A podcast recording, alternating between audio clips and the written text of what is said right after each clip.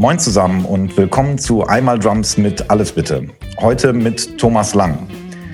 Jetzt muss ich erstmal vorweg sagen, dass ich mich freue wie ein kleines Kind, dass dieser Ausnahmedrummer sich die Zeit genommen hat und jetzt gleich mein Gast ist. Ich stehe jetzt allerdings etwas auf dem Schlauch, was mein normalerweise kurzes Intro für meine Gäste angeht, da ich nicht so richtig weiß, was ich hier jetzt erwähnen sollte oder was ich weglasse. Wenn ich jetzt nämlich alles aufzählen würde, was Thomas schon gemacht hat, mit wem er schon gearbeitet hat und was er erreicht hat, dann bin ich übermorgen noch dabei. Daher hier mal ein paar von mir ausgewählte Facts. Thomas hat im Alter von fünf Jahren mit dem Schlagzeugspielen angefangen und später dann am Konservatorium in Wien studiert. Während seiner dann folgenden professionellen Karriere hat er unter anderem mit Künstlern gearbeitet wie, Achtung, das ist wirklich jetzt nur ein kleiner Auszug, Falco, Paul Gilbert, Glenn Hughes, Robbie Williams, Kelly Clarkson, Nina Hagen, The Commodores und George Michael. Und das nicht in Anführungsstrichen nur als Drummer, sondern auch als Komponist und Produzent. Abgesehen davon ist er natürlich auch als Solokünstler bekannt und ein absoluter Weltstar in der Drummer-Szene. Er hat auf so ziemlich jedem internationalen Drumfestival gespielt und beeindruckt dort und bei seinen Clinics mit seinem technischen, druckvollen, dynamischen und virtuosen Spiel. Dafür und auch für seine zahlreichen Lehr-DVD-Veröffentlichungen hat er Awards am Fließband gesammelt. Das war zum Beispiel der World's Greatest Drummer Award im Jahr 2007, um hier mal nur einen zu nennen. Jetzt muss ich aber aufhören, sonst dauert das alles, wie erwähnt, zu lange. Ich muss aber noch ein dickes Dankeschön loswerden und zwar an Jan Hofmann von der Groove Schmiede in Bielefeld, ähm, der Thomas schon länger kennt und so nett war, den Kontakt herzustellen. In der Groove Schmiede hat Thomas auch schon ein paar Mal seine Bootcamps angeboten und wenn ich richtig informiert bin, steht das auch für dieses Jahr noch an, sofern es denn möglich ist. Also begrüße ich jetzt erstmal Thomas Lang und erwähne nochmal, dass ich mich tierisch freue, dass du dir die Zeit genommen hast für das kommende Gespräch. Moin Thomas. Moin Philipp. geht's dir? Mir geht's, mir geht's den Umständen entsprechend, wie man heute mal so sagt, sehr gut eigentlich. Und selbst gut. hoffentlich auch. Ja, ja, alles okay. Okay, ich habe jetzt mal so ganz kurz umrissen, was du alles gemacht hast, aber wenn man auf deiner Homepage deine Bio liest, dann habe ich eine Menge rausgelassen.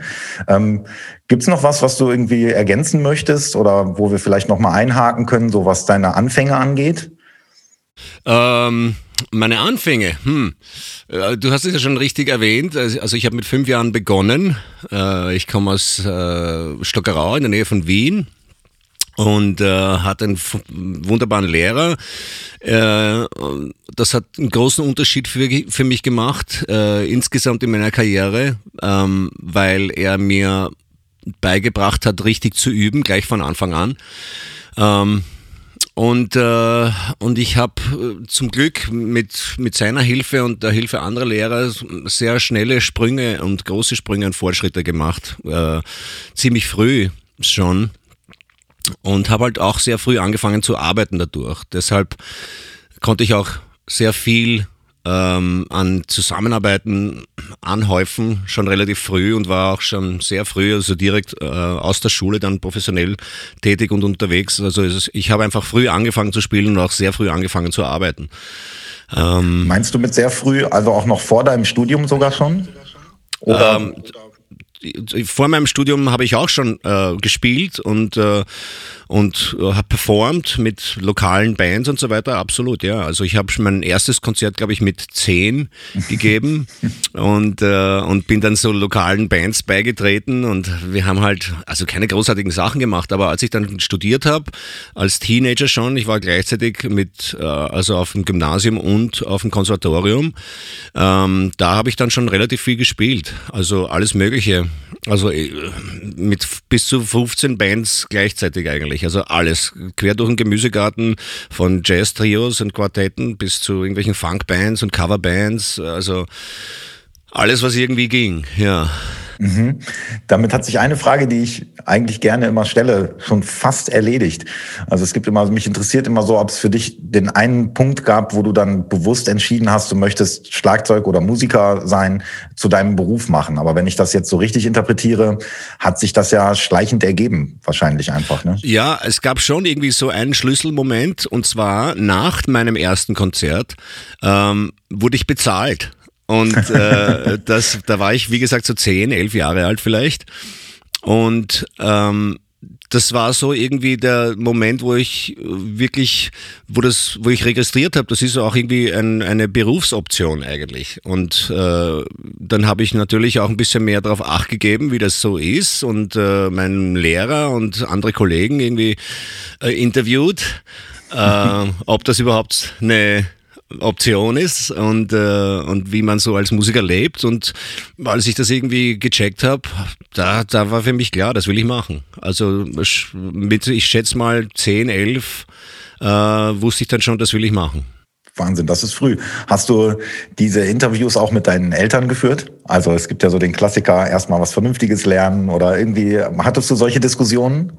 Natürlich, äh, die waren schon irgendwie besorgt. Äh, es ist ja eine, wie soll ich sagen, es ist kein leichter Beruf. Ähm, und äh, also Erfolg in der Musikszene ist ja nicht unbedingt von Können abhängig.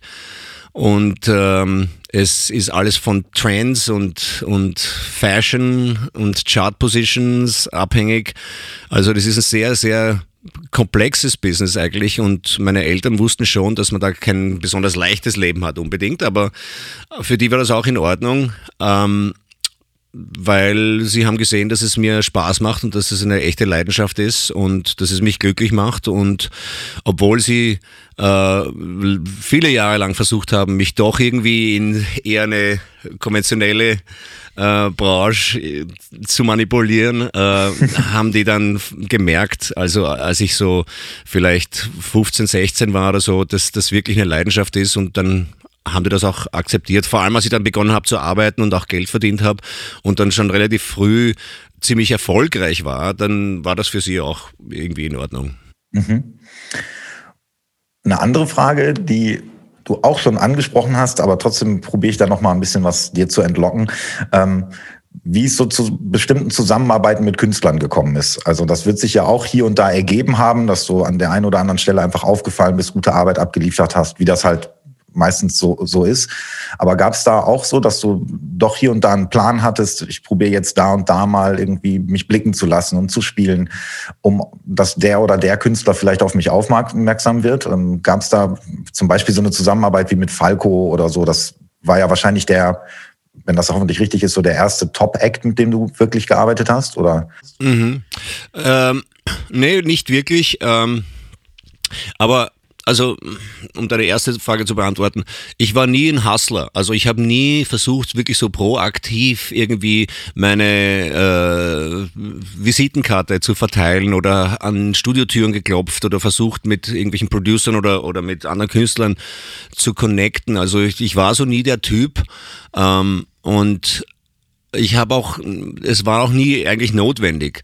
Äh, alle meine Connections so in der Szene sind über andere Kollegen entstanden und Heute ist es natürlich anders, weil äh, ich habe halt irgendwie einen Namen äh, in der Szene und ich kriege übers Internet und äh, Social Media und so weiter immer wieder Anfragen, also Leute, die dann bewusst versuchen, mit mir in Kontakt zu treten und mich zu äh, engagieren. Ähm, aber auch früher, auch wenn ich keine Jobs hatte, habe ich nicht so gehasselt. Also ich habe nicht wirklich äh, versucht, und vielleicht ist es ein Problem, vielleicht wären die Dinge alle ganz anders gelaufen, wenn ich das gemacht hätte, keine Ahnung. Aber ich habe halt, ähm, wenn ich wenn ich nicht engagiert war von jemand anderem, habe ich mich halt irgendwie selbst engagiert und habe meine eigenen Sachen gemacht und habe halt äh, geübt und irgendwie versucht, mich äh, weiterzubilden auf allen Ebenen. Und das war auch wichtig. Ähm, und wie gesagt, meine ersten Gigs, das war alles, ist alles entstanden durch äh, Connections mit anderen Musikern, mit denen ich in kleinen Bands gespielt habe. Also wirklich so ganz traditionell. Du spielst mit irgendwem, den du kennenlernst am Konservatorium in irgendeiner Jazz-Combo und dann hört dich jemand und sagt, hey, magst mit mir auch spielen? Und der ist mit jemand anderen connected äh, und so fällt man halt irgendwie dann die Leiter rauf. Ja. Also das war ganz organisch bei mir. Äh, unheimlich viel live spielen in Wien damals und über die ganzen kleinen Jazz-Brunches und Live-Gigs in den Clubs in Wien ähm, habe ich mich halt dann mit, äh, mit Leuten äh, zusammengetan, die, die mehr so im Pop Bereich gearbeitet haben, die schon erfolgreichere äh, Studiomusiker und so waren. Und die haben mir dann irgendwie ab und zu mal eine Chance gegeben und ich bin dann halt irgendwie so die Leiter raufgestolpert und habe angefangen, also mein erster großer Gig in Österreich war mit äh, war so mit Austropoppern, also mit Etta Skolo und Stefanie Werger und Boris Bukowski und äh, wie sie alle heißen. Also viele so Austropopper in den 80ern und, und äh, äh, in die 90er hinein auch. Und da habe ich unheimlich viele Connections gemacht. Auch dann schon ins Ausland, weil immer wieder hatten Bands dann auch ausländische Musiker, die mich dann weiter connected haben zu Studios in Deutschland. Wir haben viel in Deutschland aufgenommen in Studios. Ähm, da habe ich dann viele Connections gemacht. Und ähm, ja, das ist alles äh, sehr organisch passiert eigentlich. Ja, und wie stolpert man die Leiter rauf und landet dann bei Falco vor den Füßen?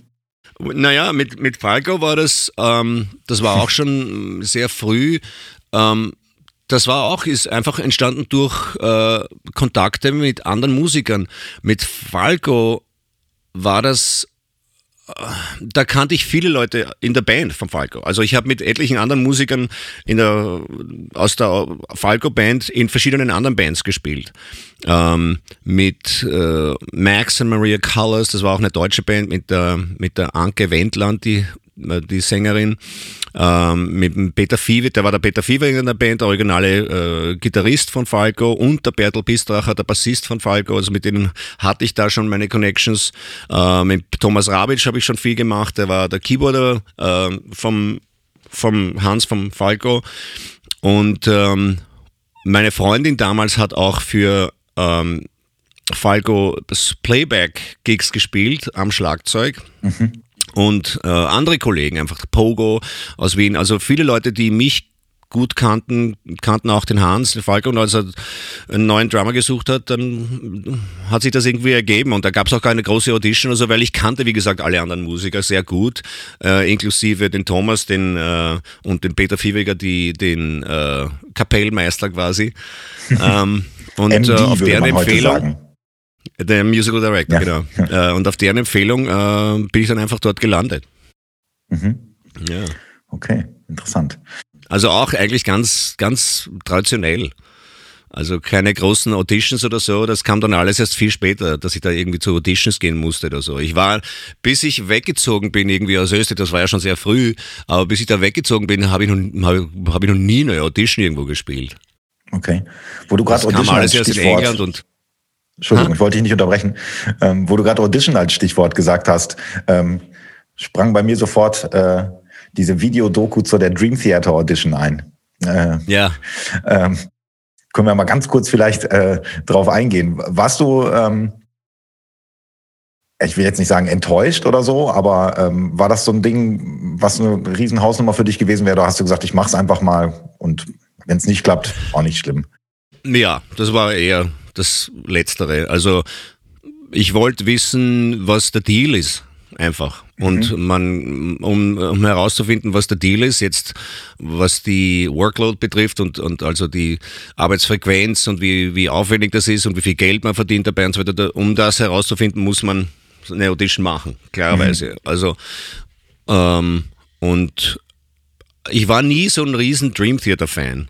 Ja, also, ich, ich fand die Band zwar gut, aber es war nie so, äh, wie soll ich sagen, Dein Ziel. Ein, ein, Traum oder eine Ambition von mir, mit denen zu spielen oder so. Ähm, oder ein Ziel, ja.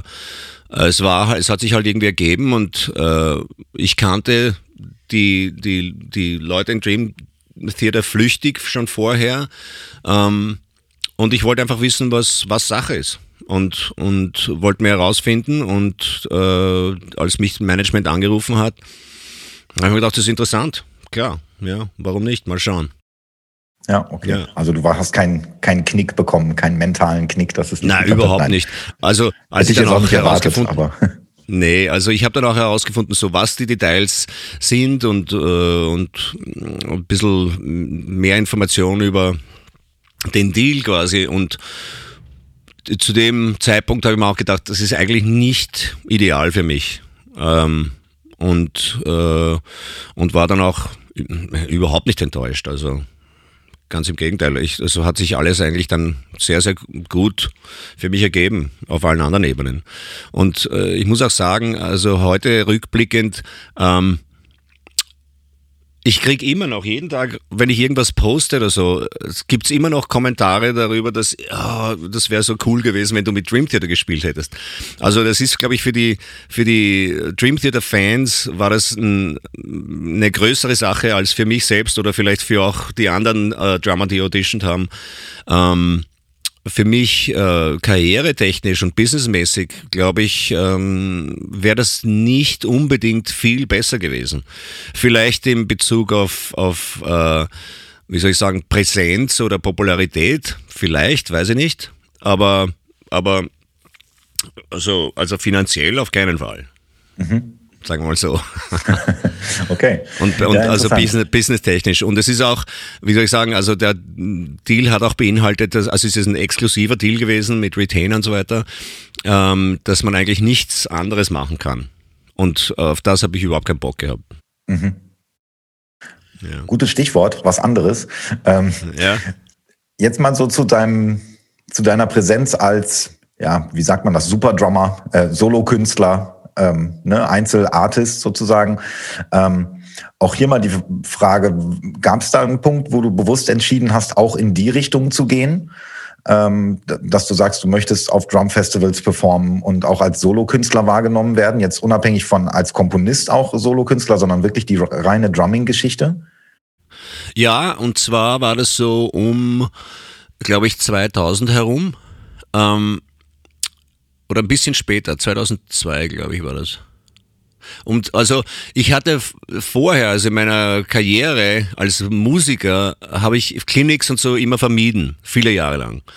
Also ich habe ja angefangen Mitte der 80er Jahre zu spielen und zu arbeiten, viel und oder Anfang der 80er eigentlich schon und und war sehr busy mit meinen mit meinen Tours und Sessions und, und Studio und und das hat für mich alles hingehauen. Und ich war eigentlich nie so ein großer Fan von äh, Clinics und Workshops und hatte auch eigentlich keine Zeit. Aber ich habe schon sehr früh sehr viele Anfragen bekommen, Leute zu unterrichten, privat zu unterrichten und hatte nie Zeit dafür und habe mich äh, Ende der na, 19, vielleicht 90 oder so entschlossen, eine deutschsprachige Lehr-DVD aufzunehmen weil ähm, ich wollte dann wirklich, weil es gab da halt das Interesse und ich habe mir gedacht, es gibt keine deutschsprachigen DVDs oder Videos damals, mhm. VHS-Videos. Ich nehme mal ein Lehrvideo auf äh, und behandle die Fragen, die ich halt von Leuten immer kriege. Und, ähm, und diese DVD, also dieses Video war sehr erfolgreich. Und gleichzeitig ähm, habe ich Endorsements gewechselt von Zildian. Ich war 15 Jahre mit Zildian zusammen und gesponsert, äh, habe von Zillian auf Meinl gewechselt und von ähm, und habe auch mitgeholfen, äh, die Giant Step Pedale von Sonar äh, zu promoten und so weiter. Und da kamen ein, einige die Dinge zusammen und alle meine, meine Sponsoren und, und die, ähm, die, äh, der Vertrieb von Video, die haben mich alle gebeten, doch vielleicht ähm, beim Drum Festival aufzutreten. Und dann habe ich mich überreden lassen und habe halt da gespielt und das, da gab es super Reaktionen und dann gab es mehr Anfragen und so weiter. Und dann habe ich mal zu dem Zeitpunkt eben gedacht, naja, also es hilft natürlich, die Produkte zu promoten und es hilft, die, die, die Videos zu promoten. Und äh, wenn ich Zeit habe und, äh, und Bock, dann warum nicht? Und das hat mir dann auch richtig Spaß gemacht. Und das war für mich so ein anderer Outlet, irgendwie auch musikalisch und kreativ. Und da konnte ich halt wirklich machen, nur was ich wollte, worauf ich Bock hatte. Weil ich war halt vorher wirklich ausschließlich Sideman und, und Komponist natürlich und, und Produzent, aber, aber spieltechnisch äh, war ich immer, wie gesagt, also ich war immer sehr diszipliniert, sagen wir so, ähm, in meiner in meinem Dayjob, ja, als, als Sideman und Sessionmusiker. Und das gab mir halt irgendwie die, die Möglichkeit auch eigentlich völlig auszuzucken, äh, schlagzeugtechnisch und zu tun, was ich will und, ähm, und das kam gut an. Also, und dann hat es auch begonnen, Spaß zu machen. Also mhm. das war erst, wie gesagt, so um 2000 herum. Ja, also ich erinnere mich, dass ich dich das erste Mal gesehen habe live in Ebenbüren bei Musikproduktiv. War das ja.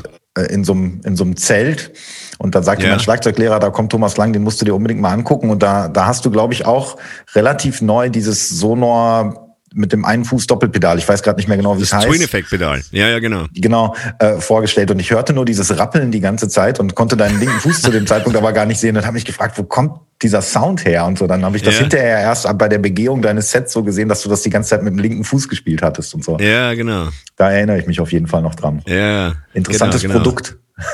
Ja, total interessant. Und äh, es hat auch Spaß gemacht, das Teil zu verwenden und ähm, als ich äh, meine, mein Sponsorship geändert habe von Sono auf DW, dann DW macht natürlich so ein Teil nicht. Ähm, und das ist mir dann schon auch ein bisschen abgegangen, weil da, das hat unheimliches kreatives Potenzial, das Ding. Mhm. Und es war, es war interessant, damit zu experimentieren. Aber es wäre ja noch ein Pedal mehr, was du dann jetzt einbauen müsstest. genau. Aber gut. Warum ähm, nicht? Und gab es für diese Art des Drummings äh, für dich Vorbilder oder wenn wir sowieso mal, wenn ich sowieso mal fragen kann, hast du so Heroes, an denen du dich orientiert hast, wie sich dein Style, wo du sagen würdest, deswegen hat mein Style sich vielleicht auch so und so entwickelt oder war das so dein eigenes Ding? Also ich hatte natürlich Vorbilder immer und, äh, und viele Drummer, die mich inspiriert haben und ähm, aber ich habe schon sehr früh versucht, meinen eigenen Stil zu finden und meinen eigenen äh, wie soll ich sagen, äh, Sound generell und habe halt auch ganz spezifische Interessen gehabt, immer was Schlagzeugspielen betrifft. Äh, und es ist halt irgendwie so eine eine Mischung aus all meinen Inspirationen.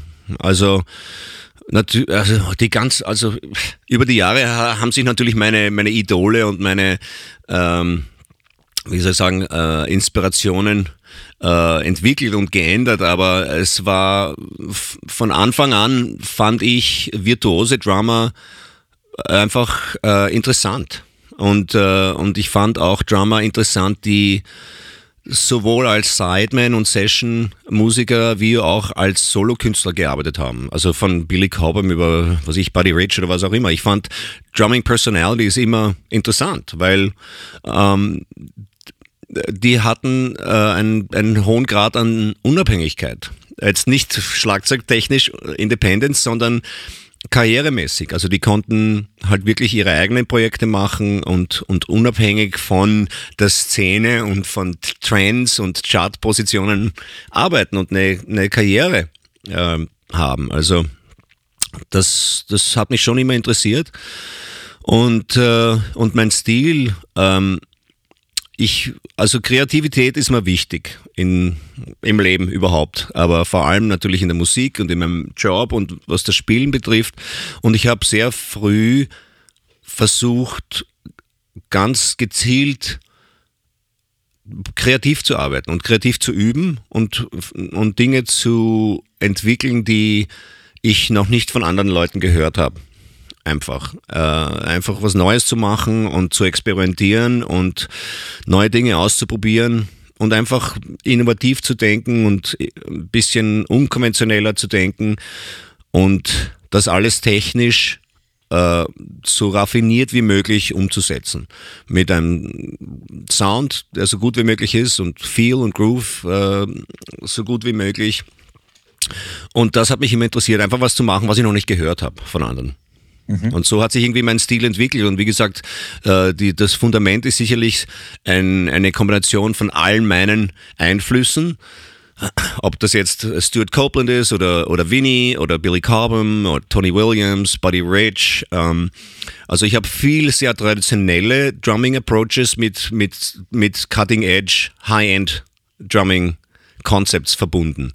Also ich habe versucht, äh, vielleicht so ein bisschen eine Hommage an, an, an Buddy Rich ähm, in mein Spiel einfließen zu lassen, aber gleichzeitig auch komplett neue Konzepte ähm, und viel Unabhängigkeit und, und äh, also viel Fußtechnik und so weiter. Also einfach Dinge, die, die man noch nicht vielleicht in der Kombination vorher gehört hat. Mhm das schließt so ein bisschen daran an. Du hast es schon ein paar Mal jetzt auch fallen lassen und mich interessiert das auch immer. Ich stelle mal die Frage, was bist du für ein Übetyp? Ähm, strukturiert, fleißig oder eher so drauf los? Ich behaupte jetzt, nach dem, was ich gehört habe, schon erkannt zu haben. Du sagtest nämlich eben ganz am Anfang schon, dass dein erster Lehrer so wichtig für dich war, weil er dir eben vor allen Dingen produktives, gutes Üben beigebracht hat. Also genau. nehme ich an, warst du immer, erstens hast du wahrscheinlich viel geübt und, und strukturiert und ähm, aufmerksam. Genau, ja, also ich war sehr organisiert beim Üben, sehr methodisch ähm, und, und sehr diszipliniert. Was für mich kein Problem war, weil es hat mir Spaß gemacht. Und, und, und ich hatte immer äh, Übungs- ähm, Logs, also Logbox, also Übungskalender ähm, quasi, wo ich Notizen gemacht habe jeden Tag. Ich habe jede Session und die, diese, diese Kalender habe ich heute noch.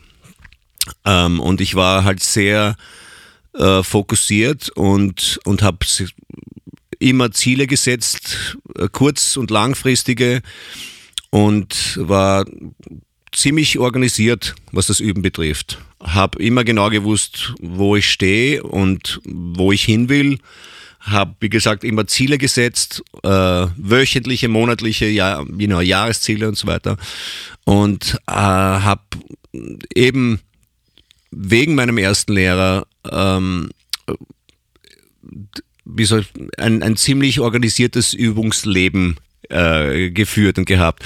Und habe aber versucht, auch gleichzeitig immer eine Balance zu finden zwischen methodischem und, äh, und, und organisierten, disziplinierten Üben und komplett freiem Spielen. Also das war für mich schon immer wichtig, dass ich beides immer machen konnte, sowohl alleine im Übungsraum wie auch live mit, mit Musikern und Kollegen. Ähm, und das ist mir auch heute noch genauso wichtig. Also ich setze mich genauso viel hin und spiele einfach zu Musik oder mit anderen Musikern, äh, als ich äh, methodisch übe. Also diese Balance ist mir wichtig und die war mir immer wichtig und das habe ich auch versucht in, meinem, in meiner täglichen Organisation beim Üben immer zu tun. Also sowohl diszipliniert, methodisch und repetitive äh, zu üben und, und nur mich auf Dinge zu konzentrieren, die ich nicht kann und die zu verbessern und zu raffinieren, äh, wie auch komplett frei zu improvisieren, experimentieren und einfach null an, an Methoden oder Technik oder irgendwas anderes denken. Mhm. Okay, cool, interessant. Ähm, eine Sache, die ich auch allen meinen Gästen eigentlich immer stelle, weil ich sie ganz spannend finde. Kannst du mal zwei Momente beschreiben aus deiner Karriere, so der beste Gig, ähm, den, wo du, wo du vielleicht mal das Gefühl hattest, wow, dafür lohnt sich das alles, das ist genau das, wofür ich das hier alles mache. Und vielleicht auch mal so den Worst of, also wo irgendwas Lustiges vielleicht passiert ist, irgendwas schiefgegangen ist, ob es jetzt an deiner Hand lag oder Technik-Fail oder irgendwas. Also einmal so Best of und Worst of beschreiben. Hast du da zwei Momente? Da gibt's viele Momente, natürlich. Ähm, Best of waren so meine frühen äh, Erfahrungen mit Stadien und, und richtig großen Bühnen, ähm, große Festivals. Ähm, und zwar kam das schon sehr früh. Ähm, ich nehme an, das muss gewesen sein Ende, Mitte, Ende der 80er, also so meine ersten großen Gigs gespielt habe, auf richtig großen Bühnen. Also einfach nur dieses, dieses Gefühl, dass dass Leute daran interessiert sind, was man macht.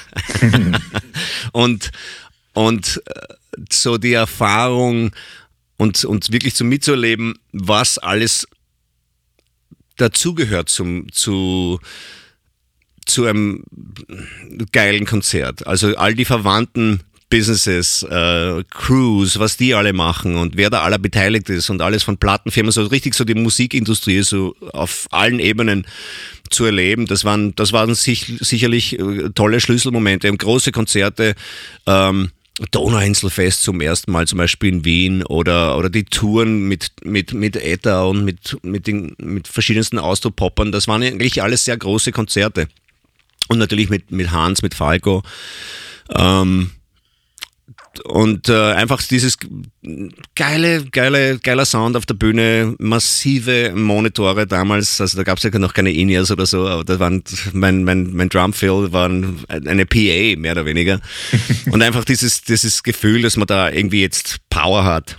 Und, ähm, und es war einfach so dieses Gefühl mehr als spezifische Momente oder spezifische Künstler oder so, einfach, einfach zu performen auf großen Bühnen.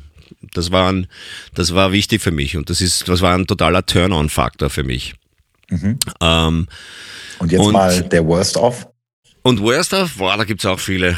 ähm, Pick dir mal also, einen, einen raus, so richtig. Ja, also ich einmal ich habe gespielt in der Royal Albert Hall äh, mit, mit für eine, ein Event für 19 Management. Mit denen habe ich damals viel gearbeitet. Die haben viele von den Künstlern, mit denen ich gearbeitet habe, äh, gemanagt. Und die hatten ihr jährliches Christmas-Event oder so, keine Ahnung, was das war, wäre irgendein Event. Und ausverkaufte Royal Albert Hall und die haben äh, etablierte Künstler, die bei denen gesigned waren, ähm, in der Show gehabt und auch junge, neue Talente. Und also habe da gespielt mit Annie Lennox und Dave Stewart und mit Kelly Clarkson und so alle an einem Abend, weil die alle von, den, von derselben Management Company äh, gemanagt wurden. Und auch äh, eine neue Sängerin, Lina Marlin hieß die, die war, die hatte damals einen Hit, die war aus Schweden, junges Mädel. Und wir haben mit Sequencer gespielt und ich habe den Song eingezählt und höre, also da gibt es Einzähler, ganz normal ist One, Two, One, Two, Three. Und, und wir haben auch immer eine, eine, eine Damals war das, das muss gewesen sein, keine Ahnung, Anfang der 90er oder so. Damals war auf den Tracks keine, keine, keine Vocal Cues. Also da waren einfach nur Klick. Ja, das war, ist ja heute total üblich, Vocal Cues zu haben. Ähm, aber damals war das nicht. Und ich höre den Klick und zähle ein. Aber mein, dieser Adapter von meinem, so ein Ding, ja, so ein mhm. Kopfhöreradapter. Der war, das war halt irgendwie so ein, ein 50 Cent Adapter, total billiges Klumpert. Ich hatte die ersten Einzähler nicht gehört. Und mein, äh, mein äh, Drumtech hat die, den Sequencer gestartet und so weiter und der saß da unter mir und er drückt auf den Knopf und ich schaue ihn an und es kommt nichts und, und er schaut mich an und es kommt nichts und ich wundere mich und er schaut mich, was ist los? Und ich sage, ich höre nichts. Hast du gedrückt? Und ich sage, ja, ja. Und dann höre ich plötzlich Klick, Klick, Klick, Klick und zähle ein, weil ich gedacht habe, das ist der Einzähler, aber da waren schon irgendwie dreieinhalb Takte vorbei in dem Moment. Das heißt, die ganze Sequence zu dem, was wir gespielt haben als Band, war komplett weg. Und diese Künstlerin, die, das junge Mädel, die war nicht besonders erfahren und hat natürlich auf uns gehört. Wir haben unseren Song gespielt und hier kam der Chorus oder der, der Verse oder was auch immer und plötzlich waren die Strings und irgendwelche, was auch immer da am Sequencer war, war völlig out of you know, wrong key, wrong parts. Und sie wurde total verunsichert und als dann der erste Chorus kam und die Backing Vocals kamen mitten im Vers für sie irgendwo, war irgendwie Panik ja. angesagt. Und dann hat sie falsch gesungen, hat dann die Texte vergessen und das Ganze vor ausverkaufter Royal Albert, ihr großer erster Gig in, in England damals. Management, Plattenfirmen, alle dort. Und wir haben völlig abgekackt. Also total. War völlig irrsinnig scheiße alles. Und dann waren die anderen Musiker verwirrt und ich war verwirrt und es war völliges Chaos. Also komplettes Trainwreck. Und, ähm, und das war für die, für die Sängerin so übel, dass sie sich dann entschlossen hat, diese nächste Single nicht zu machen und sie hatte dann quasi einen Nervenzusammenbruch, äh, war völlig Ach, fertig, äh, ja, und Management war total enttäuscht und, und das war alles irgendwie die Schuld von diesem blöden Ding, weißt? Und, und das war Wahnsinn. irrsinnig, also eigentlich ziemlich tragisch, ja. Und, ja. Ähm, und äh, das zeigt auch, äh, und da habe ich viel davon gelernt, irgendwie aus dieser Situation, einfach auf solche Details mehr Acht zu geben. Also keine billigen Kopfhöreradapter nie wieder, weißt, oder, mhm. oder irgendwelche Kabel, die nicht funktionieren oder irgendwelches Zeug, das halt nicht immer optimal funktioniert oder wo, oder kein Backup zu haben äh, in solche Situationen. Oder dann, oder auch richtig zu reagieren im Moment und sagen, okay, halt, aus, stopp, nein, äh, nochmal, von vorne, da mhm. war irgendwas nicht in Ordnung. Ähm, und ich war halt nicht der MD äh, in dem Moment, das war jemand anders und der war genauso verwirrt wie ich und wie wir alle. Ähm, aber man hat halt irgendwie aus solchen Situationen was gelernt. Und solche Momente gibt's viele, wie gesagt. Also es underprepared sein ist, ist halt ein, äh, ein großes Problem. Und die meisten äh, Trainwrecks sind bei mir passiert durch äh, Schlamperei oder, oder äh, Equipment Failures oder äh, oder Lack of Preparation. Also einfach nicht gut genug vorbereitet zu sein.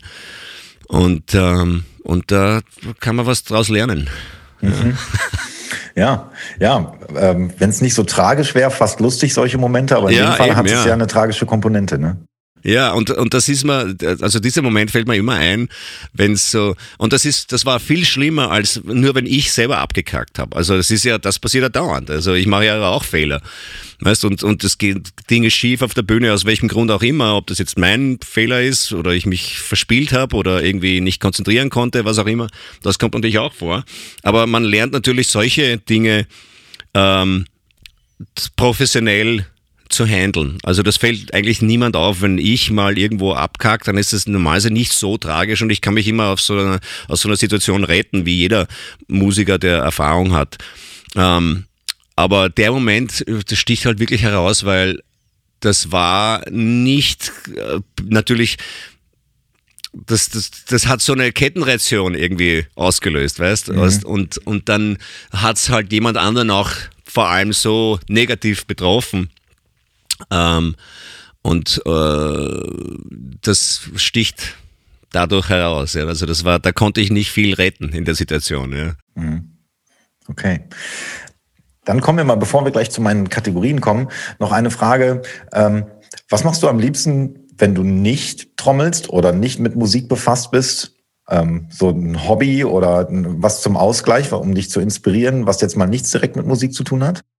Ähm, ja, natürlich viele Dinge. Ich mache gern Sport, ich gehe gern wandern oder Fahrrad fahren und verbringe Zeit mit meinen Kindern, äh, lese gern. Ähm, informiere mich gern. Ich habe also Wissenschaften interessieren mich sehr und da mhm. lese ich viel drüber und, und schaue mir viele Dokumentationen an oder Filme natürlich. Ähm, und äh, ja, mehr Zeit habe ich nicht. ja, ist ja jetzt auch nicht wenig gewesen. Ähm, aber du suchst das schon auch gezielt, um mal den Kopf frei zu kriegen, vielleicht und dann in der Musik auch neue Ideen zu kriegen.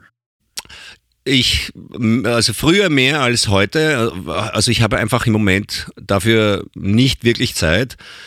Ähm, aber früher habe ich das schon ganz bewusst gemacht. Auch äh, ganz bewusst versucht, Inspiration zu finden und aktiv zu suchen. Und äh, heute ist das eher so ein nicht so leicht möglich, einfach zeitmäßig. Mhm. Also ich habe viel mit, mit, mit der Firma hier zu tun, mit dem Studio, mit meinem anderen Studio.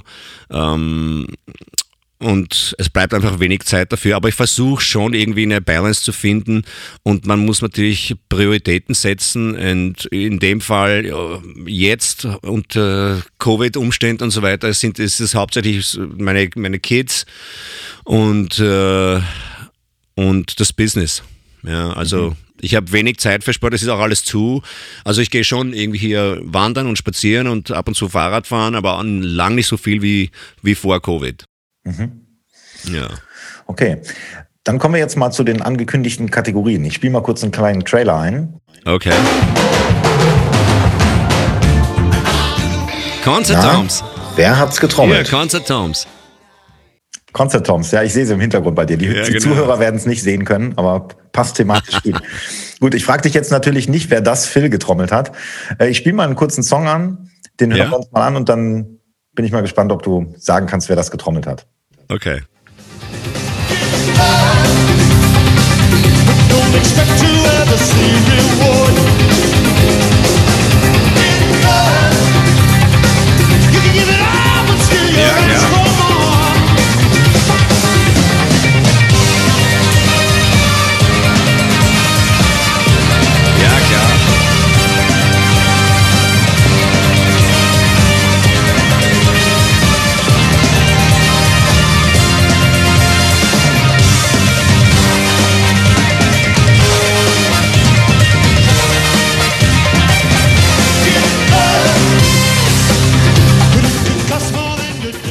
Okay, war für dich wahrscheinlich zu leicht. Du nicktest die ganze Ja. Zeit schon und wusstest es sofort. ja, Ne? du, im, ja, nach den ersten zwei Takten. White City, Album von Pete Townsend mit Simon, Simon Phillips natürlich. Ja, okay. Auch Schade. leicht an den Octobans zu erkennen. Ja, ich hatte es fast befürchtet, dass es für dich zu leicht ist. Ich probiere natürlich was zu finden, was man vielleicht nicht weiß. Aber ich fand den Song einfach auch so gut, dass ich gedacht habe, den nutze ich mal. Ja, total geil, ja. Also dann kriegst du noch hier den, You win. ah, den, den You Win Jingle, den hast du dir verdient. ja, das, das ganze Album ist so ein Hammer. White City heißt das Album. Und Give Blood natürlich. Ähm, und Face to Face ist auch auf dem Album. Das war damals so quasi der Hit von dem Album. Ja, super, super Album. Konnte ich dich leider nicht erwischen. Schade. Nächste kleine Kategorie. Okay. Was Uh. wäre, wenn? Was wäre, wenn du in die Vergangenheit reisen könntest? In welches Jahrzehnt würdest du nochmal zurückreisen, um entweder einfach zu leben oder auch als Musiker zu arbeiten? 70er. 70er. Absolut. Ja, 70er Jahre. Das war so eine geile Zeit. Das war alles noch handgemacht damals. Es gab keine Computer und Sequencer und es ging nur um Performances von Musikern, Full Takes, wenig Punch-in, Punch-out. Ähm, es ging um wirklich geile analoge äh, Aufnahmen damals, ähm, wo mehr Acht auf Performance äh, gelegt wurde als auf Editing. Ähm, also das waren wirklich geile Performances, damals nicht geile Edits wie heute. Kein Sound Replacing, kein, Se kein Sequencing, kein Quantizing oder so. Das waren echte Handmade Performances und wenn also wenn ich mir diese, diese Aufnahmen von damals anhöre, das ist einfach richtig geil da, das, oft waren die Leute gemeinsam im Studio, haben zusammen gespielt, äh, wirklich als Band den Moment auf Band ähm, äh, gebracht und, und, und, und diese magischen Momente aufgenommen. Und du hörst wirklich den Charakter von, von den Musikern durch äh, in jeder Performance äh, du spürst so die, die Magic im, im Studio. Jeder konzentriert sich, jeder hört auf den anderen und das erzeugt ein irrsinnig interessantes, ähm, wie soll ich sagen, äh, eine interessante Energie. Und, und du konntest wirklich hören, was für Fälle der Drummer verwendet hat und was das für Trommeln waren, ob das normale Toms waren oder Concert-Toms, äh, bis zum gewissen Grad auch irgendwie, wie der, Ru der Raum äh, äh, klingt und so weiter. Also das war eine geile Zeit. Auch die Musik der 70er Jahre. Also Wahnsinn, wie geil Funk und Disco war. Also die frühen Disco-Sachen, bevor es so ultra kommerziell wurde, irrsinnig groovy, irrsinnig geile Songs, mega performt und natürlich Rock aus den 70er Jahren und Hard Rock und frühe Metal-Sachen und, und äh, also späte 70er Jahre dann Punk und New Wave und also richtig geil. Das, das war, das war richtig die, die beste Ära für mich. Und ich bin eben auch zu, in den 70ern aufgewachsen.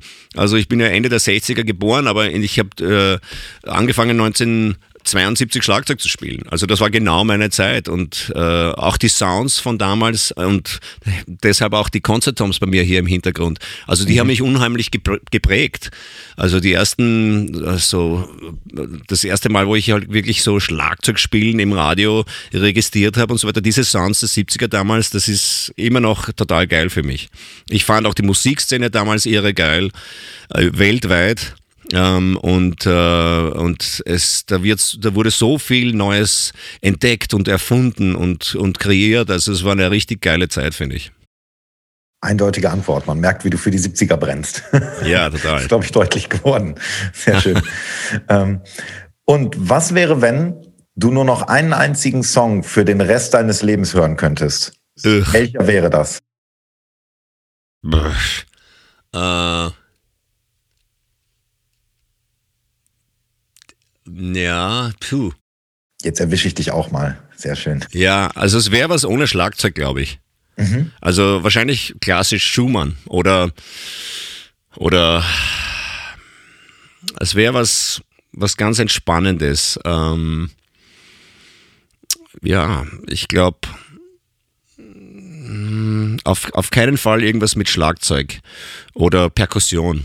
Es wäre wahrscheinlich was, äh, einfach Klavier, Schumann, Kinderlieder oder Debussy oder, oder, oder ähm, einfach was, was, da gibt's, ich, also ich habe jetzt kein spezifisches Stück äh, im Kopf oder im Auge, aber äh, was ohne Schlagzeug und wahrscheinlich eher was ruhiges, klassisches.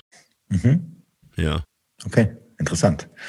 Dann musst du nur noch durch eine äh, Kategorie. Okay. Willkommen zur Rubrik Hörerfragen. Und zwar habe ich im Vorfeld unserer Aufzeichnung einfach mal bei Instagram den geneigten Zuhörer äh, gefragt, was würde er, was würde er dir für eine Frage stellen? Und habe da mal so ein paar gesammelt. Da sind natürlich eine ganze Menge zusammengekommen. Ich gucke mal, Cool. dass wir die vielleicht alle durchkriegen. Ja, unbedingt.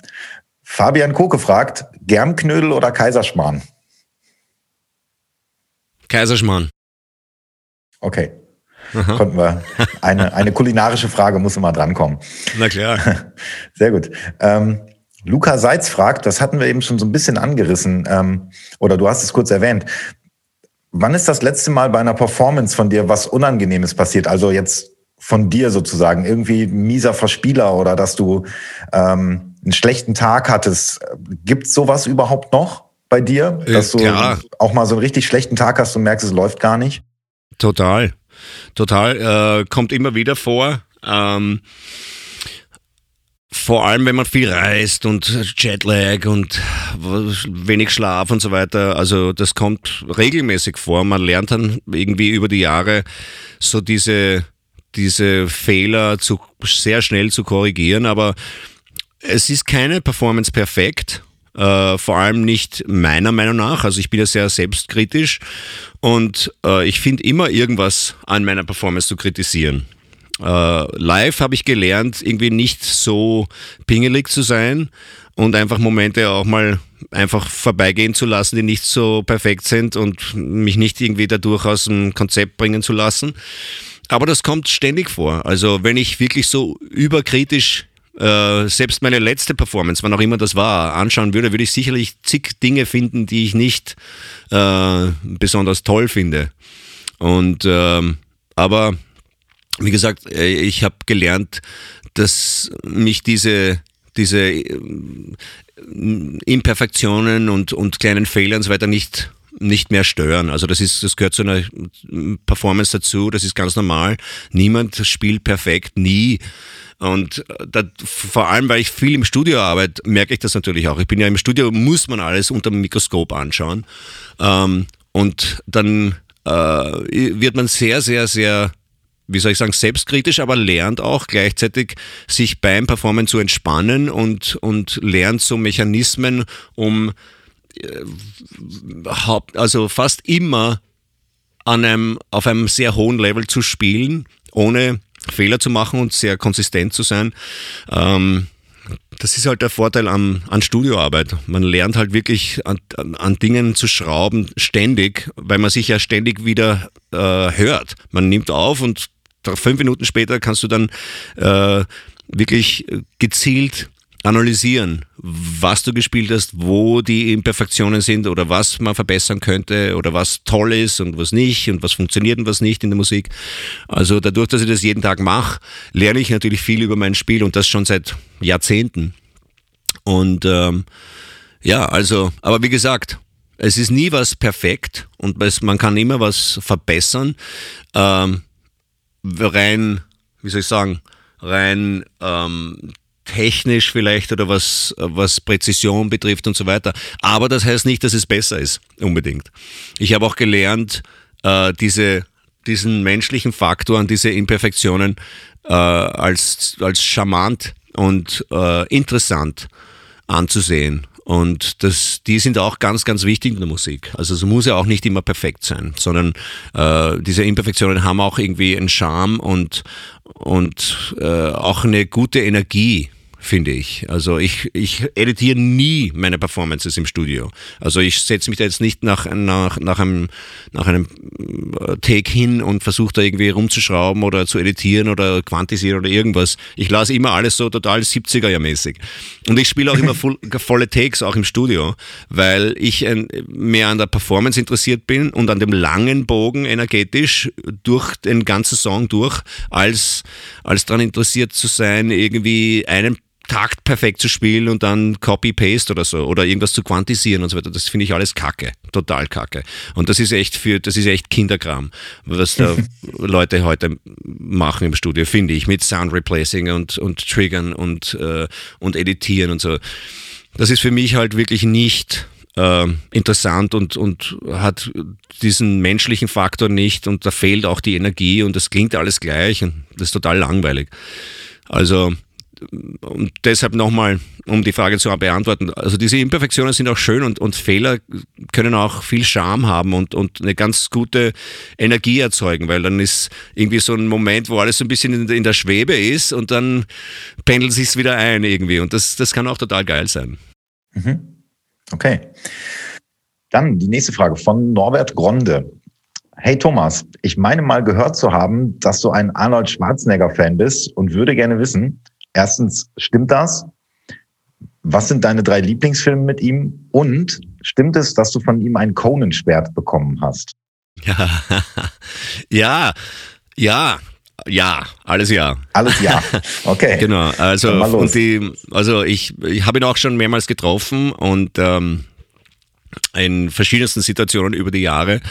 Ähm, ich habe vor langer, langer, langer Zeit in Österreich mal auf einer seiner Geburtstagspartys gespielt in einem Casino in, in Österreich und ähm, habe ihn dann ein paar Wochen lang fast täglich gesehen, zufällig, weil er immer seine Business-Meetings in diesem Hotel hatte, wo ich damals geblieben bin und habe ihn über, über seinen der, der Barkeeper im Mondrian Hotel, damals in der Skybar, wo ich gewohnt habe, da habe ich ein Album mit dem Ozzy Osbourne gemacht und war in diesem Hotel.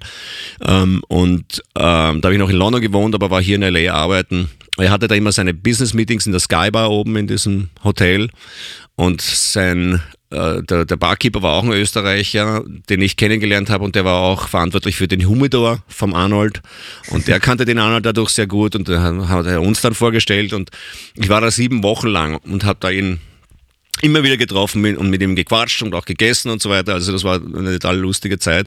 Und dann Jahre später ähm, habe ich, äh, war ich in einer Band, äh, die hieß Schwarzenegger. Mhm. Also wie, wie Schwarzenegger und Terminator kombiniert äh, Schwarzenegger. Und wir haben hier viel gespielt ähm, in den Clubs in LA und wir waren alle eine, eine andere Inkarnation von Arnold aus verschiedensten Filmen. Also einer der Bandmitglieder war der Terminator und der andere war der Running Man und der nächste war der Turbo Man und der war der Predator und so weiter.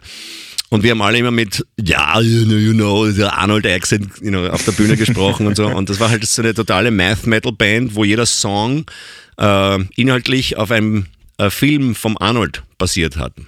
Mhm. Also es, wir haben einen Song gehabt, der hieß Kindergarten Cop und die hatten einen Song, der hieß Predator und einen, der hieß Terminator und einen, der hieß uh, Last Action Hero und so weiter. Und, äh, und da damals unser Sänger war die Inkarnation von Conan äh, aus dem Film und wir hatten, äh, der war als Conan verkleidet, so im, im, im Lendenschurz und der war ein totaler Bodybuilder-Typ und total tätowiert von oben bis unten und er hatte so ein Plastikschwert auf der Bühne und das ist jetzt eine lange Geschichte, aber stimmt. Das, also wir hatten eine, eine, eine äh, E-Mail-Adresse, die haben uns angelegt als die Band Schwarzenegger. Und äh, als wir die E-Mail äh, für unsere Newsletters und so weiter gemacht haben, stand da, wenn du die E-Mail bekommen hast, stand da äh, von, also von Arnold Schwarzenegger. Mhm. Und, und die E-Mail-Adresse war eben dann Arnold Schwarzenegger at schwarzenegger.com. Und, mhm. äh, und dann hat sich das, da war er Governor damals zu der Zeit und da hat sich seine, sein Büro in Sacramento beschwert, weil weil wir quasi E-Mails von Arnold Schwarzenegger verschickt haben. Und die haben ja. uns dann kontaktiert und gesagt, hey, was spinnt ihr? Das geht nicht, ja. Könnt ihr nicht machen, das ist misleading und so weiter.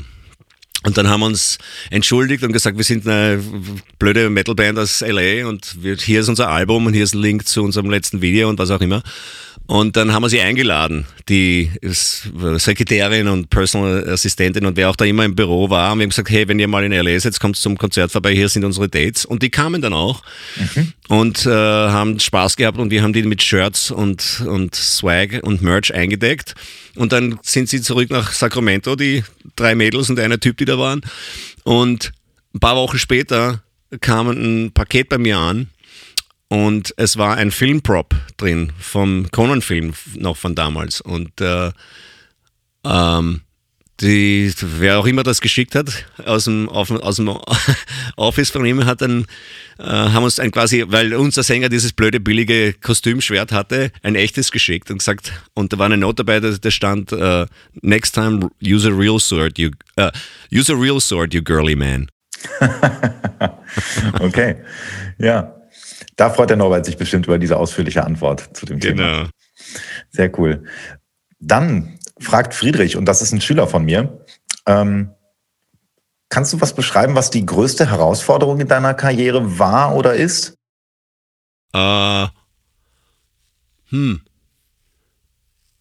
Äh, die größte Herausforderung ist, huh. Ja, es ist keine, keine einfache Frage. Ähm, hm. Hm, ich, ähm, ich, weiß gar nicht, wie ich das beantworten soll. Ähm, die, die größte. Es gibt viele Herausforderungen und viele ähm, Momente, wo äh, ich glaube, es, also für mich persönlich gibt es nicht eine bestimmte, die die größte ist, sondern es kommt ganz auf den Moment an und auf die Umstände.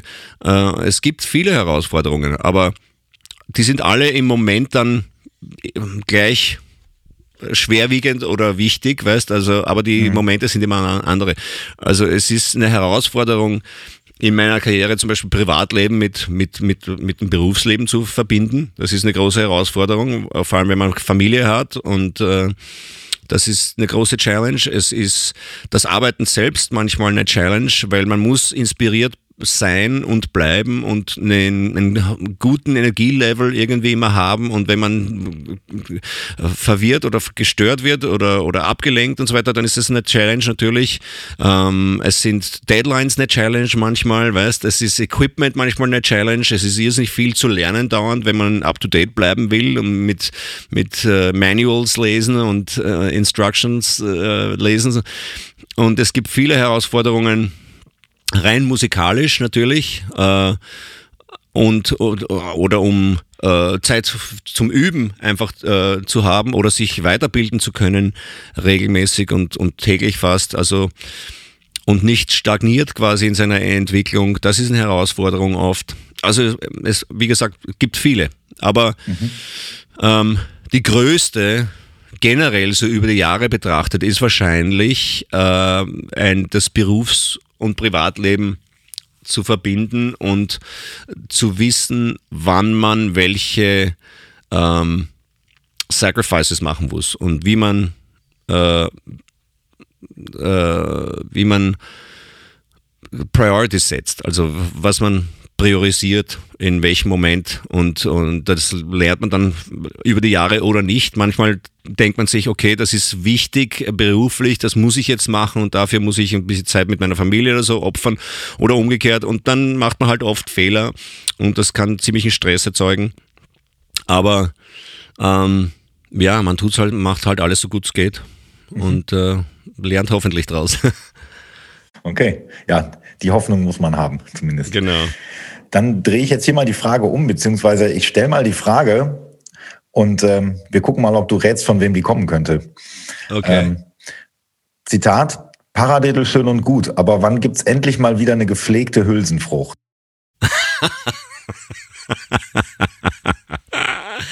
naja, das könnte entweder vom Jan Hofmann kommen oder von mir persönlich selbst. Okay, und da du sie nicht gestellt hast, ist die Frage ja, genau. korrekt beantwortet. Genau, Der Kollege Grufschmiede aus Bielefeld natürlich, klar. Genau.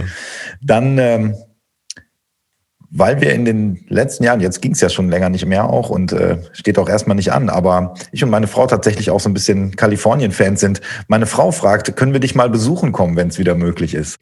Ja, unbedingt. Jederzeit. wenn es wieder möglich ist, kommt hierher. Jan war ja auch schon mehrmals hier, also Gerne, ich würde mich um, über einen Beruf, Besuch sehr gut, sehr viel freuen. Jederzeit. Ja, ich habe es auf Band, ne? Ich, ich nagel dich drauf fest, wenn es soweit ist. Okay, genau. Sehr gut. Mach Und das unbedingt. Ähm, und dann nutze ich das mal und tu mal so, als wäre ich selber Hörer.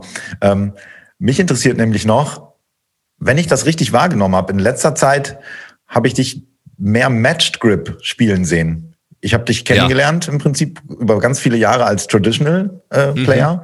Ähm, also der Eindruck scheint zu stimmen. Ne? Dann hast du das auch bewusst umgestellt, um dich vielleicht noch mal, um dein Spiel noch mal anders herauszufordern? Oder was was hat's damit auf sich? Ja, absolut, genau. Ähm, und zwar, ich habe immer Traditional Grip gespielt. Ich habe so angefangen zu spielen und habe die ersten, naja, wie, ja, 20 Jahre oder mehr, oder 25 Jahre oder mehr, äh, nur Traditional Grip gespielt. Also von, wie gesagt, 1972, als ich begonnen habe, bis 2000, äh, mh, sagen wir mal, 13 oder so oder 15 irgendwie so in der Zeit. Ich kann mich ja nicht erinnern. Aber äh, für mich hatte das verschiedene Gründe. Und zwar war mir langweilig, was meine Technik betrifft, betroffen hat. Also ich war, ich habe so viel geübt mit Traditional Grip, dass ich, und das klingt jetzt vielleicht arrogant oder so, aber ich konnte irgendwie alles spielen. Also ich hatte nie so das Gefühl, dass ich nicht alles problemlos spielen kann und, und auch Power entwickelt habe mit dieser Krücke von Traditional Grip. Das ist ja nicht wirklich äh, dafür gedacht. Äh, aber so, ich habe irre viel Rudimental Zeug geübt und also und habe mich halt wirklich sehr, sehr sicher gefühlt mit dem Grip und, äh, und habe dann aber auch dadurch, dadurch, dass ich so, mich so wohl gefühlt habe,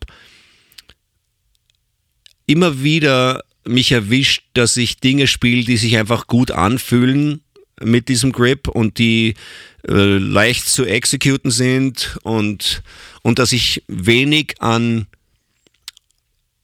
an äh, wie soll ich es schreiben, dass ich wenig vorausgeplant habe, sondern einfach, also unheimlich viel einfach rausgebrettert habe und, und Dinge passieren habe lassen, weil ich mich halt so wohl gefühlt habe.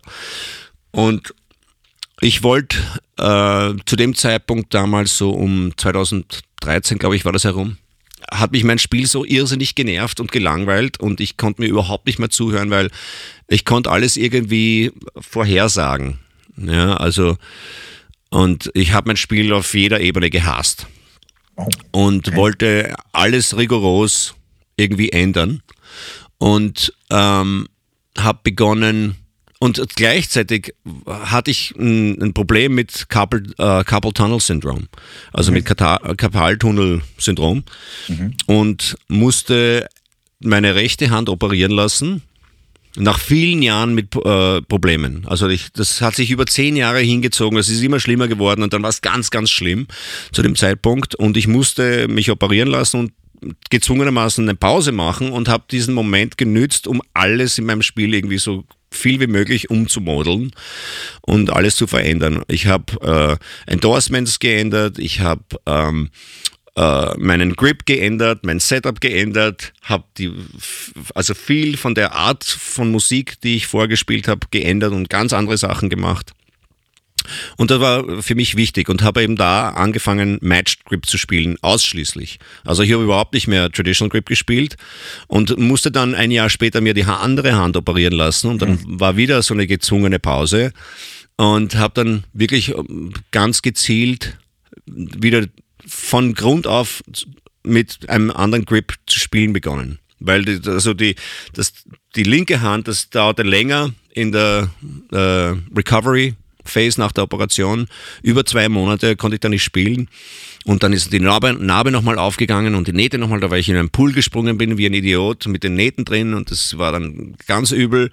Und das war auch schlimmer, die linke Hand, eben dadurch, dass ich so lange Traditional Grip gespielt habe und eben Schlagzeug laut gespielt habe, so viele Jahre mit diesem Grip, äh, war das, äh, war der Karpaltunnel und, und Triggerfinger und ich habe alle möglichen Probleme gehabt. Und da habe ich eben begonnen, äh, Match zu spielen, ausschließlich. Und ich spiele es auch jetzt nur noch ausschließlich eigentlich. Also ab, ich spiele ab und zu äh, Traditional, aber nur wenn es irgendwie ganz jazzy ist oder, oder Singer-Songwriter-Stuff oder wenn ich mit Brushes spiele, dann spiele ich immer noch Traditional, aber sonst mache ich eigentlich alles matched. Und das hat mein Spiel auch äh, verändert natürlich. Äh, den Sound, äh, Reach hat es natürlich äh, verändert. Mein Setup, die ganzen Winkel an meinem Set äh, und die Tatsache, dass ich viel mehr mit der linken Hand jetzt mache, mit so Ratatoms und melodische Sachen und so weiter mit der linken Hand, das kommt alles daher äh, von dem Wechsel von Traditional auf Matched. Und es war für mich äh, eine wichtige Sache. Ich wollte mich neu kalibrieren quasi und nochmal von vorne anfangen mit, mit, einer, mit einer Herausforderung, mit einer technischen, weil das hat mich dann dazu gezwungen, alles vorauszuplanen und nicht wie vorher einfach alles rauszulassen und, und abzubrettern. Und das hat mir auch irgendwie äh, die, das Selbstvertrauen genommen. Und das war total wichtig, weil ich hatte, ich hatte noch nie in meinem Leben vorher Match Grip geübt und musste natürlich wieder wirklich von Null anfangen und konnte keine keine äh, Double Strokes, äh, Double Stroke Rolls spielen, so schnell wie mit Traditional Grip. Äh, und musste dann irgendwie andere Lösungen für diese technischen Probleme finden, und zwar kreative Lösungen. Und erst über die Jahre habe ich dann mich äh, ein bisschen wohler gefühlt mit dem Grip und, und einfach durch Spielen gelernt, diese ganzen Rudimental Sachen auch äh, matched zu spielen. Ich habe noch auch nie seitdem nicht äh, Matchgrip geübt, sondern einfach brutal angefangen so zu spielen. Ich konnte natürlich alles spielen, traditional, alle Rudimental Sachen und zwar sehr gut, ähm, aber musste dann irgendwie so Catch-up spielen mit Matchgrip. Äh, was, was Technik und Execution und so weiter betrifft. Und das war für mich eine wichtige Lehr- oder Lernphase. Und ist es immer noch. Also ich bin immer noch, obwohl ich jetzt schon ziemlich lang Matched spiele, ich kann jetzt äh, die Sticks in die Hand nehmen und Traditional spielen und spiele Traditional besser, also was, was, was Speed betrifft oder, oder Execution und Rudimental Zeug als mit Match Grip immer noch. Ja, es hat auch sicherlich mit der dazu, Operation zu tun. oder so. Bitte? Also es verleitet dich aber nicht mehr, dass du zwischendurch dich erwischt, oh, jetzt habe ich es doch wieder. nee, passiert ab, nee, eigentlich gar nicht. Ähm, wie gesagt, es hat ja auch mit der Operation zu tun, sicherlich. Das war jetzt ein ziemlich massiver Eingriff. Also ich habe diese Full Carpal Tunnel Decompression Surgery gehabt auf beiden Händen. Und die Hände sind auch nie wieder so geworden, wie sie vorher waren. Ähm, aber das stört mich überhaupt nicht, weil, wie gesagt, das, man, man, man kann immer kreative Lösungen äh, für technische Probleme finden. Und vor allem habe ich auch kann ich ja auch mal Zeit machen, noch zum Üben, wenn es sein muss. Hast du wieder neue Motivation. ja. Genau. Okay, also von meiner Seite war es das. Ich könnte jetzt ewig weitermachen, aber all good things have to come to an end, oder wie sagt man? Genau, genau. Also, Alles ähm, hat ein Ende, nur die Wurst hat zwei. Ja, oder so, genau. ähm, wenn du möchtest, kannst du jetzt hier nochmal die eigene Werbetrommel rühren. Also wenn du jetzt irgendwelche interessanten Projekte noch äh, für die kommende Zeit in der Pipeline hast, die du erwähnen möchtest, wäre hier deine Gelegenheit. Ja, also, hm, was habe ich? Ich habe mach, äh, was habe ich für Projekte? Also 9Beats USA ist meine Firma hier. Wir sind gerade im Endstadium äh, von einem App Development. Also die 9Beats USA App kommt raus jetzt im Frühjahr dieses Jahr. Und das wird eine ganz interessante Sache. Und zwar wird meine Online-Schule ähm, migriert von Online zur App. Alle meine bisherigen äh, Videos und Videolessons, Bücher, alles wird auf der App leben und existieren mit PDFs und Play-Along-Tracks. Und wir haben viel Licensed Content auf unserer App von verschiedensten anderen äh, Verlagen, wie zum Beispiel, was ich jetzt Drum Guru oder Hudson Music und Hal Leonard und so weiter, Drum Channel.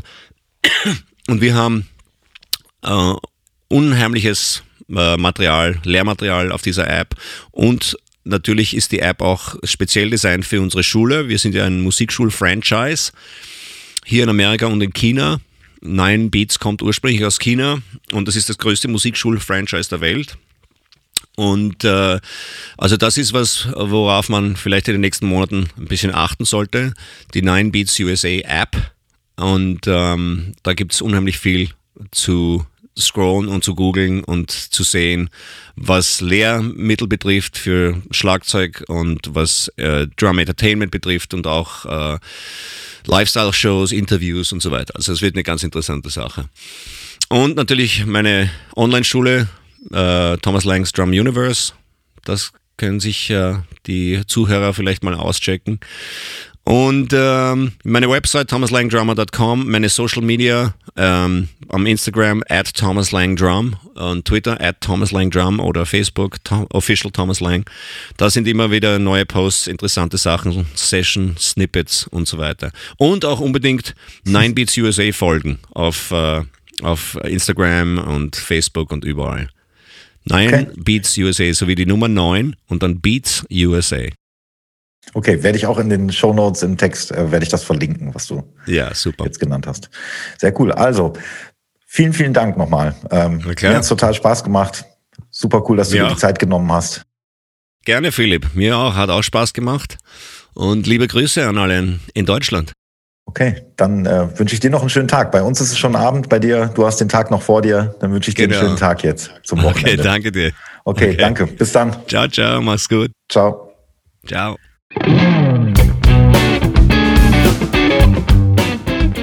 Yo, ich hoffe, diese Folge von Einmal Drums mit Alles bitte hat euch gefallen. Wenn dem so ist, dann sagt's gerne weiter. Wenn dem nicht so ist, dann sagt's auch gerne weiter. Warum sollte es euren Feinden besser gehen als euch? Vielen Dank an die Firma Rohema an dieser Stelle, die mich bei der Umsetzung für diesen Podcast unterstützen. Am meisten helft ihr mir aber, wenn ihr bei dem Podcast-Anbieter eures Vertrauens ein Like oder sogar eine kleine Rezension und oder ein Feedback hinterlasst. Und wenn ihr immer informiert werden wollt, wann es die nächste Folge gibt, dann solltet ihr diesen Podcast ohnehin abonnieren. Ich würde mich auf jeden Fall freuen, wenn ihr beim nächsten Mal wieder reinhört und sagt bis dahin immer fleißig auf die Pauke hauen. Euer Bo.